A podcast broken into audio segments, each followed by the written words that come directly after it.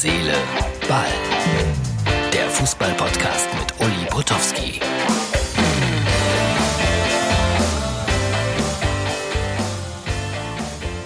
Ausgabe Nummer 233 vom 7. April 2020. Ja, es ist eine Zeit, die so anders ist. Bei uns fuhren gerade durch die Straßen Autos vom Roten Kreuz, Lautsprecher obendrauf und sie spielten und immer, immer wieder geht die Sonne auf von Udo Jürgens. Dabei fällt mir ein, dass Udo Jürgens auch mal mit der Nationalmannschaft gesungen hat. Wir sind schon übern Brenner hieß das. Es gab gute und schlechte Platten der Nationalmannschaft mit bekannten Künstlern. Aber um ehrlich zu sein, Meistens waren sie schlecht. Am schlimmsten die LP zur Weltmeisterschaft in den Vereinigten Staaten von Amerika zusammen mit den Village People. Ja, ich bin ja nur so drauf gekommen, weil die heute mit dem Wagen bei uns durch die Straßen fuhren. Ansonsten gibt's gar nicht so wahnsinnig viel, wenn man alles so liest äh, im Laufe eines Tages. Es sind jetzt doch immer wieder die gleichen Diskussionen. Wann geht es los? Viele sagen also im Jahr 2020 nur noch Geisterspiele, alles andere wird nicht stattfinden. Äh, über Timo Werner wird diskutiert. Okay, wir haben auch eine kleine Umfrage zu diesem Thema gestartet. Bitte schaut mal bei Instagram vorbei, das wäre nett. Und dann habe ich entdeckt, äh, irgendwo eine Geschichte über Sigi Held. Sigi Held, ich hoffe, den meisten von euch sagt das was, war ein legendärer Stürmer, auch in der Nationalmannschaft, auch bei Borussia Dortmund.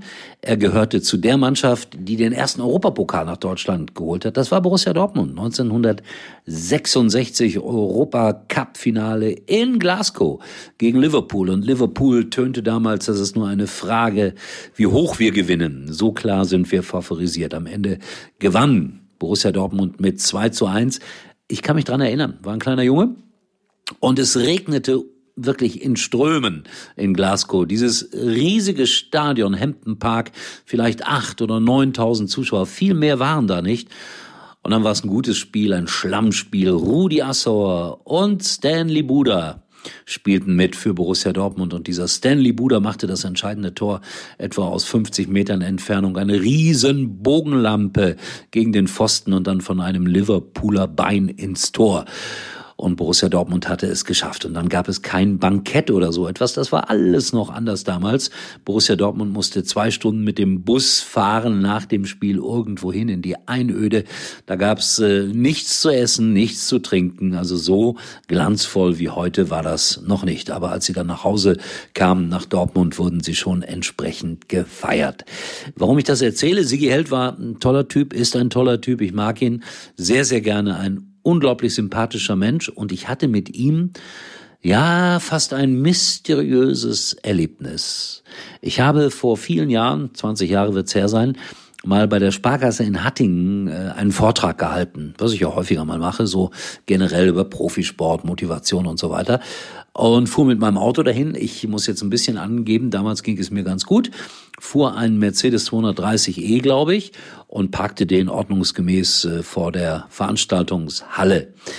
Nach der Veranstaltung äh, kam ich zurück, zielsicher Richtung meines Parkplatzes. Da stand aber nicht mein Auto. Was macht man in einem solchen Fall? Das ist ein ganz komisches Gefühl. Man sucht wirklich die komplette Umgebung ab, aber ich mache es kurz, das Auto war nicht da, geklaut. Ja, euer Mitleid hält sich in Grenzen. Der Gag an der ganzen Sache, und jetzt kommt Sigi Held ins Spiel, etwa Etwa zweieinhalb Monate später schellt die Polizei bei mir und sagt, wir haben ihr Auto gefunden. Es ist allerdings nur noch ihr halbes Auto. Und die andere Hälfte des Autos ist auch ein geklautes Auto gewesen. Und das wurde bei Sigi Held geklaut. Das war sehr witzig. In meinem Auto wurde alles rausgerissen, was drin war. Und die Inneneinrichtung von Sigi Helds Auto, sehr viel pompöser als meine Inneneinrichtung, zum Beispiel weißes Leder, ein tolles Autoradio und, und, und, ein weißes Lenkrad, alles das hatte sie gehält. Das war dann eingebaut in meine Karosserie. Und so wurde aus einem Potowski hält Mercedes sozusagen ein Doppelauto. Aber wir waren beide unschuldig, aber die Polizei fand das schon sehr komisch, dass zwei Typen, die irgendwas mit Fußball zu tun haben, äh, ein Auto ein Auto geklaut bekommen haben, das dann hinterher irgendwie neu zusammengesetzt war. Ja, Dinge gibt's, sie gibt's gar nicht. Fiel mir gerade so ein und war heute meine lustige Geschichte